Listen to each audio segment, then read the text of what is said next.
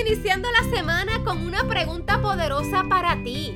¿Cómo deseas vivir? Todos merecemos vivir el estilo de vida deseado, así que diséñalo y trabájalo para que lo hagas una realidad. Y como dijimos en el podcast del lunes pasado, vamos a alimentar esa mentalidad de abundancia, porque la vida es un ganar-ganar y nosotros somos los protagonistas. Y precisamente, como somos los protagonistas y únicos responsables de nuestro destino, ¿qué tal si hoy hablamos sobre lo que piensas de ti?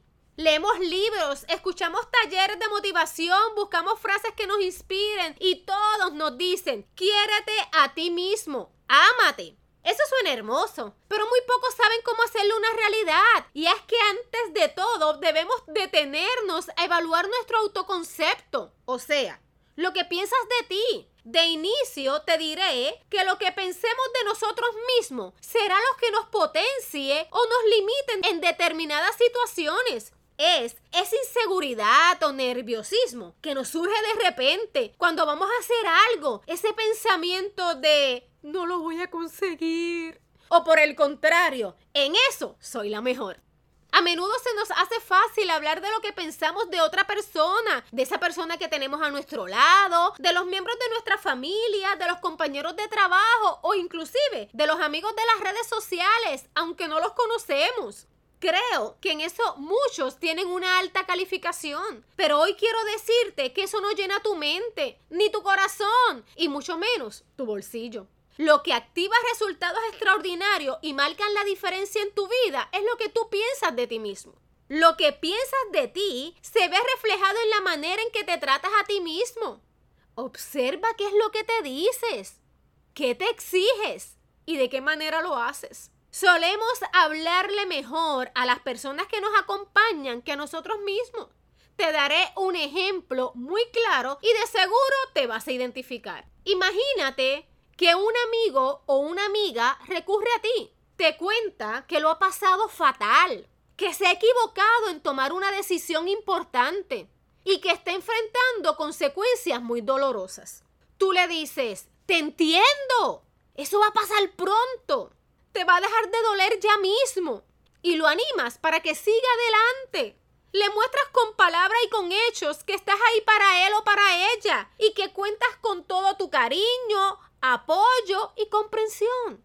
Sin embargo, cuando esto te sucede a ti, tú mismo te repites constantemente que eres un tonto o que eres una tonta, que has vuelto a fallar, que siempre te equivocas y que ya no tienes remedio. Te culpas, te castigas, te dices lo más horroroso que has escuchado y peor aún te abandonas nos boicoteamos, nos alejamos de nosotros mismos y comienzan ahí los problemas de autoestima. No nos sentimos merecedores. Pensamos que no somos afortunados y enganchamos los guantes. Pues hoy quiero declarar que ya no existe más esa mentalidad. Hoy es el día de cambio. Hoy comienzas a amarte, a perdonarte y a liberarte de las cadenas que por tanto tiempo te han mantenido oprimido. Realmente ¿Hay alguien que merezca más tu comprensión, apoyo y amor que tú mismo? Porque si piensas de esta manera, lamento decirte que vas por el camino equivocado para sentirte pleno y en armonía contigo mismo. Hoy quiero invitarte a sacar este espacio y a pensar en ti. Y por favor, no me enumeres lo que haces mal, los procesos, los tropiezos, los defectos, ni nada por el estilo. Quiero que pienses en lo grandioso que eres en los logros obtenidos, en las pruebas superadas. ¿Sabes? Tú eres valiente, estás lleno de dones y de talentos, tienes ideas extraordinarias, eres un ser humano espectacular que fue diseñado para la grandeza. Si esto se te hace difícil escucharlo o entra duda en tu mente, escríbelo ahora en un papel y repítelo en voz alta todas las mañanas y noches hasta que se te haga vida y te lo comiences a creer porque tus conductas seguramente serán los efectos de ello. Y los demás van a poder verlo y entonces te tratarán como tú te tratas.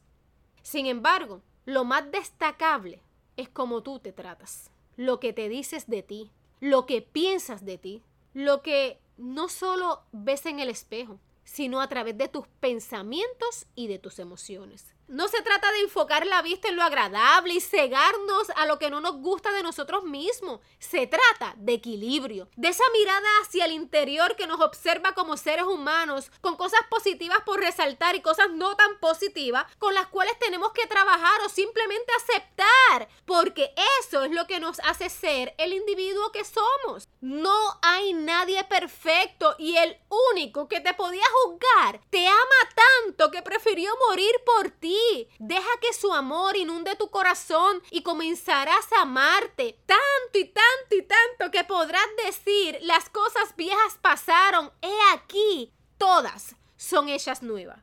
Hoy tienes una página en blanco para ser quien quieres ser, para soñar en grande, para descubrir lo maravilloso que eres y lanzarte a un mundo lleno